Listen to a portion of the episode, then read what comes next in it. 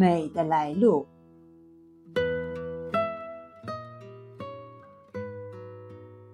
翻阅关于宋时插花的记载，我深切感受到，恐怕再也找不出任何一个时代的人像宋人这样热爱鲜花了。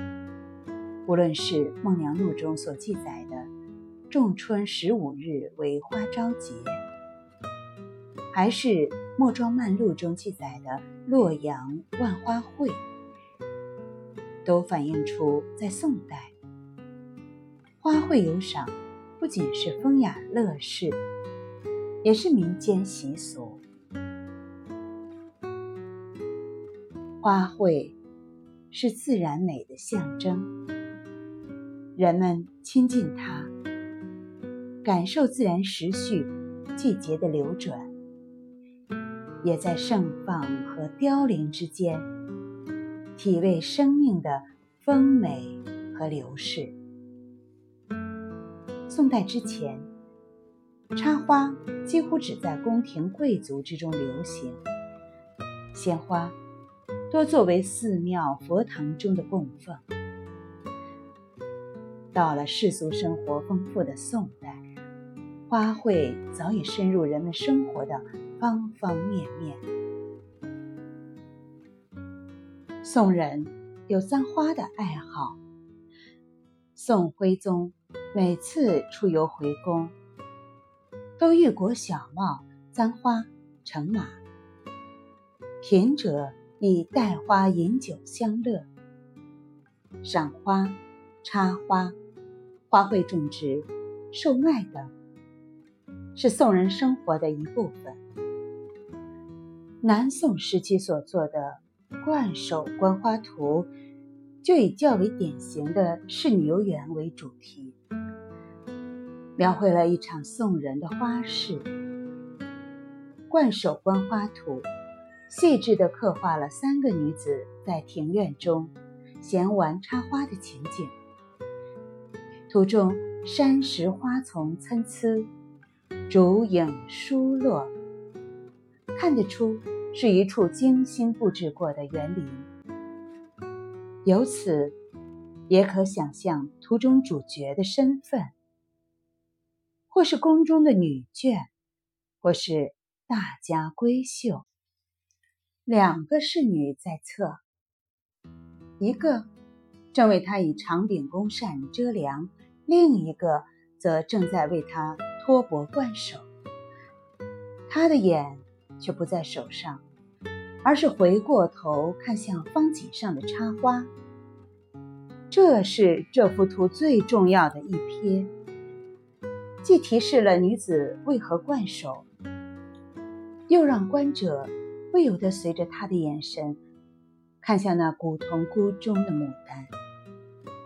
想必这女子刚从园林中采摘来牡丹数朵，在案几上摆插用了不少时间。待自己的作品终于完成，女子才直起身来歇凉沐手。仍不忘端详瓶中的插花是否如意。这是静态的一瞬，更是动态的一时。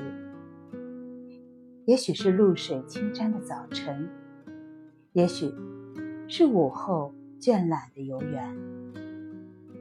它提示着一种封闭的时空，也描述了一个开放流动的故事。人物的情态在画中。是安然平淡的，让人想到，这就是他们的日常生活。牡丹盛时，正是春序正中、百花争放之时，最堪游赏，让人不由得想到，这庭园之外应该是灼灼花时，人潮涌动。这庭院之中，女子的寂寞，也是宋人的寂寞。明代的《牡丹亭》中唱道：“原来姹紫嫣红开遍，似这般都赋予断壁残垣。良辰美景奈何天，赏心悦事谁家院？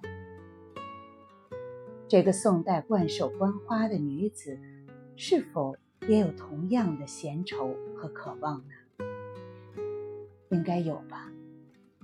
毕竟，人类的情愫，并未随着社会风俗的流转和世代的更迭产生不可逾越的变化。牡丹的热闹，是俗世的热闹；闺阁的忧愁，是素卷上永恒流淌的春色。在仔细观摩现存于天津艺术博物馆的这幅画时，我特别感愧的是，这幅画的作者已经无从考证了。我小时候很喜欢陆游的两句诗：“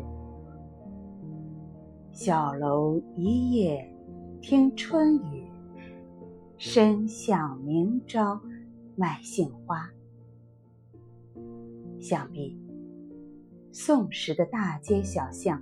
有很多卖花人，也有很多插花、簪花人。